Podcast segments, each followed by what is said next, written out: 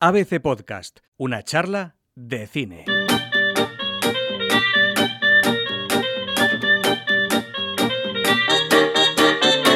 Esta semana llegan a la cartelera dos películas muy esperadas. Una de ellas, Fernando Muñoz, ¿qué tal? Bienvenido. ¿Qué tal, Diego? Ya está considerada como una obra de arte. Eso es, se trata de 1917, la última película de Sam Mendes sobre la Primera Guerra Mundial. No me cuentes mucho más, vamos a la cine. ¿Tiene un hermano en el segundo batallón? Sí, señor. Van directos a una trampa. Sus órdenes son entregar un mensaje para suspender el ataque de mañana. Si fracasan, será una masacre. Hablemos de esto un momento. ¿Por qué? Tenemos órdenes de cruzarla. Es la línea del frente alemán. ¡Preparaos! Si no somos listos, nadie llegará hasta tu hermano. Bueno, Fer, 1917 decimos que es una obra de arte, pero cuéntame primero cómo es la peli. Seguro que los cinéfilos ya han oído hablar de ella mucho. Es una película que llama mucho la atención porque durante dos horas Sam Mendes, el director, lo que propone es un plano secuencia infinito desde el primer momento que encontramos a los dos protagonistas hasta la última escena. Presuntamente, evidentemente hay cortes, pero no se ven. Eh, es un plano secuencia en el que cogemos al protagonista tumbado en una verde pradera descansando antes de entrar en las trincheras hasta el desenlace en otra, en otra parte de la trinchera, enfrente, traspasando la tierra de nadie, esa, esa tierra donde los soldados alemanes estaban disparando a degüello. Y bueno, pues en ese territorio, sin pestañear, sin un solo descanso, el, la cámara les persigue durante todo este tiempo que hace que el espectador se quede anonadado. Una peli sobre la guerra, hemos visto muchas ya, eso sí, pero esta en concreto, ¿qué cuenta? Cuenta una historia que el abuelo de Sam Mendes le contaba cuando era pequeño y que el propio director nos contó que durante muchos años esta, idea, esta historia estuvo en su cabeza como una idea de película y por fin la ha llevado a la gran pantalla. Y no es ni más ni menos que la historia de dos soldados, Scofield y Blake, que reciben una misión y es ir a la otra parte de las trincheras, avisar a un batallón aliado de que los alemanes les están teniendo una trampa y tienen que llegar justo a tiempo de evitar un, un ataque de los aliados y para que no caigan en la trampa porque van a morir unos 1.200 soldados, creo unos 1.200 hombres del ejército um, británico. Entonces a estos dos soldados les imponen esta misión, atravesar esta tierra de nadie, llegar a la otra trinchera y avisar a los aliados de que no lancen el ataque porque van a caer en la trampa.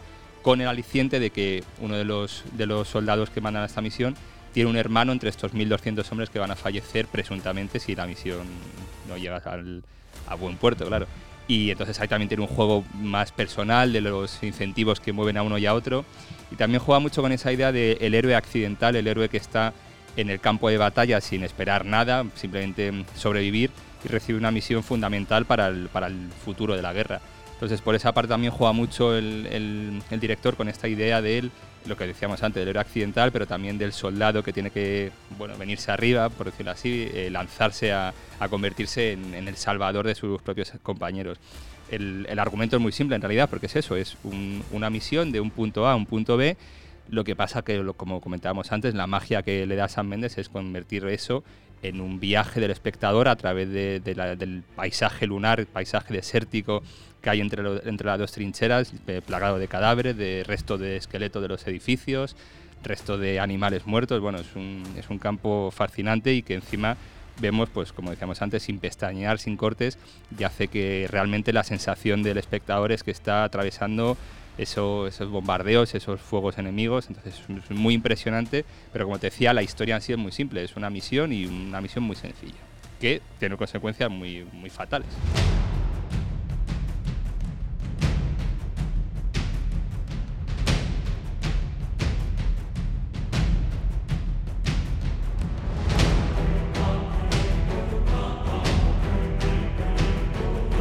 Hemos hablado de que es una obra de arte y estamos contando por qué, qué la hace tan impresionante.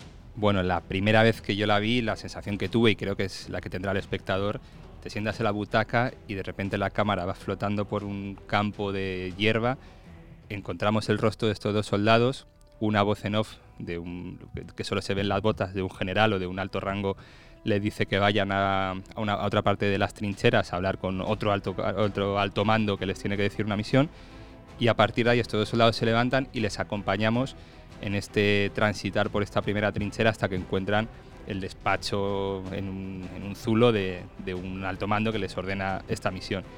Ahí vemos que no ha habido cortes, nos hemos metido en, la- en las trincheras y ya estamos un poco con la boca abierta. Cuando le da las órdenes, salimos de ese zulo, de, ese- esa zona protegida donde están los altos mandos.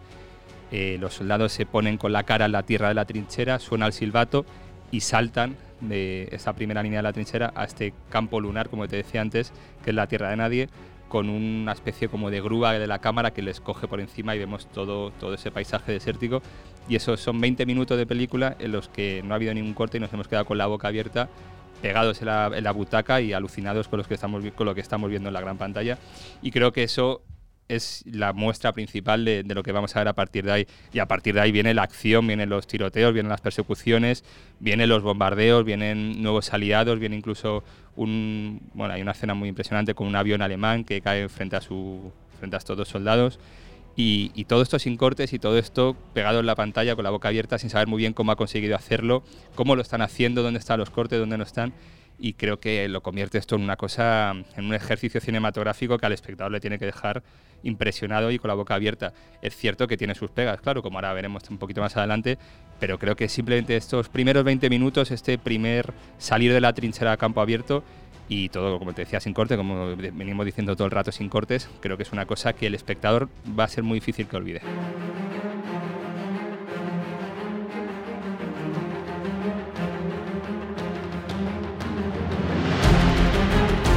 Ya lo adelantabas tú, ¿tiene algún punto negativo? ¿No es perfecta? ¿Cuáles son esos puntos? Bueno, para mí es perfecta, pero entiendo que ha habido críticas también un poco que... Porque, bueno, la película ganó el Globo de Oro a Mejor Dirección y a Mejor Película Dramática y hubo algunas voces discordantes que decían que, bueno, estando en la película de Quentin Tarantino, estando el irlandés de Scorsese, estando el Joker, que por qué se le han dado a 1917, que tenía lagunas, porque es verdad que es un ejercicio cinematográfico apabullante, pero claro, exige muchísimo al espectador, exige mucha atención, porque cuando no hay cortes, cuando no hay pestañeo de la cámara, te exige estar todo el rato pendiente y es, eh, realmente es una película que agota en, el sentido de que, de que es que tiene un esfuerzo del espectador que tiene que estar por entrar dentro de la película. Eso es un punto que tiene negativo, es decir, al ser un plano en secuencia te obliga a prestar más atención y te obliga a no relajarte durante esas dos horas porque encima es a tiempo real, o sea, vemos la misión de los, de los protagonistas sin descanso.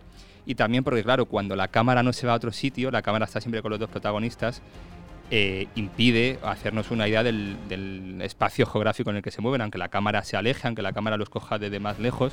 Pero claro, eh, no vemos el contexto global de toda la historia, tampoco hay un contexto histórico.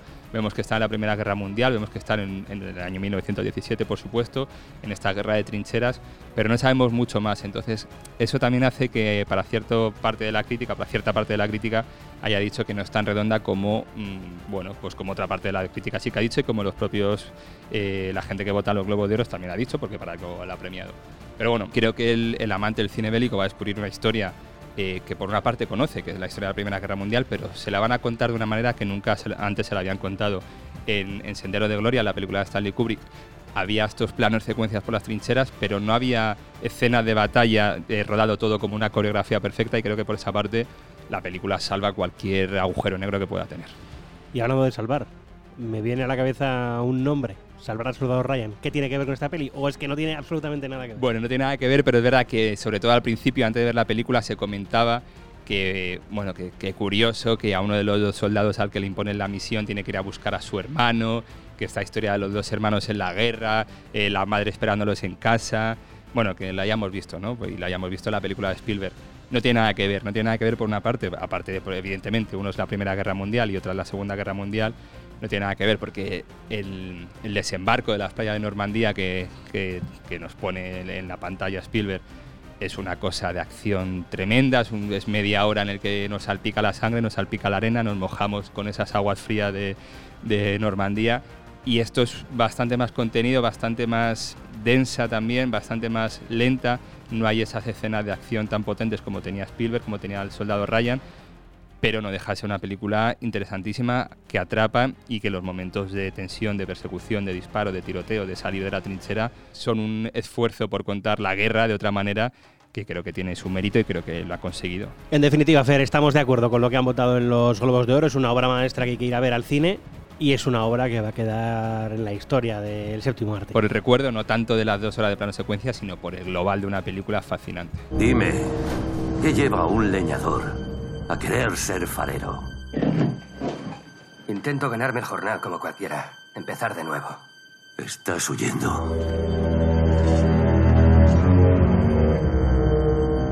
Guardas secretos, ¿eh? No, señor. ¿Por qué me cuentas tus penas?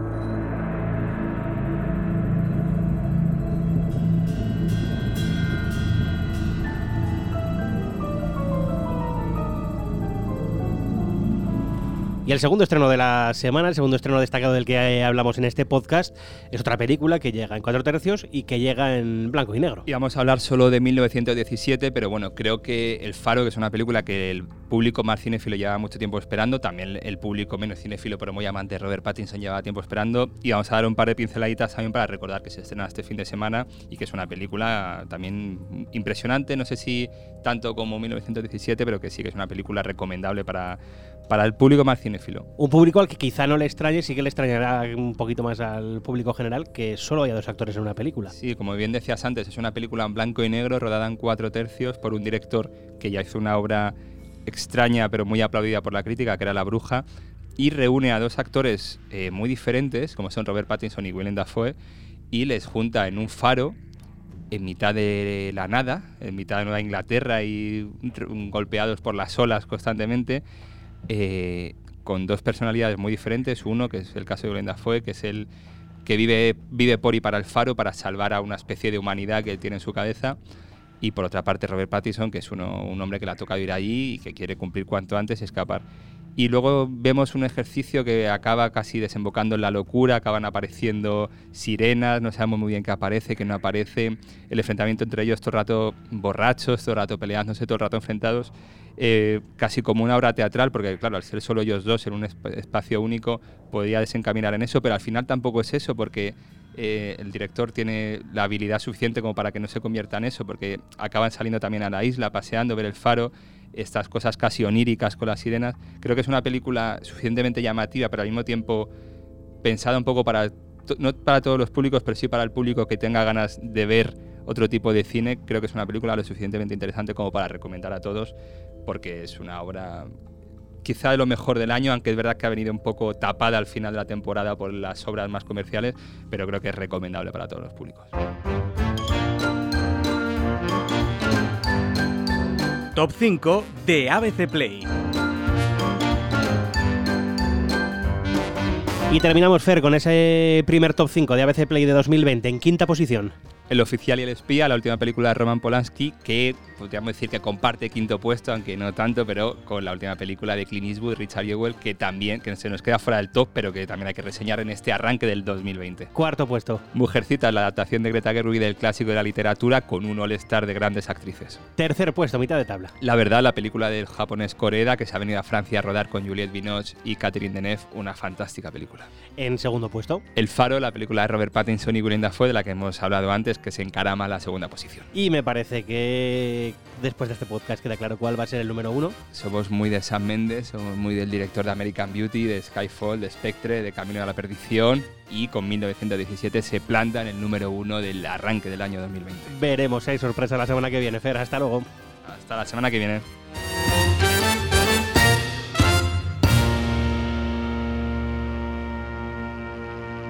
Una charla de cine. Un podcast de ABC con Fernando Muñoz y Diego Moreno.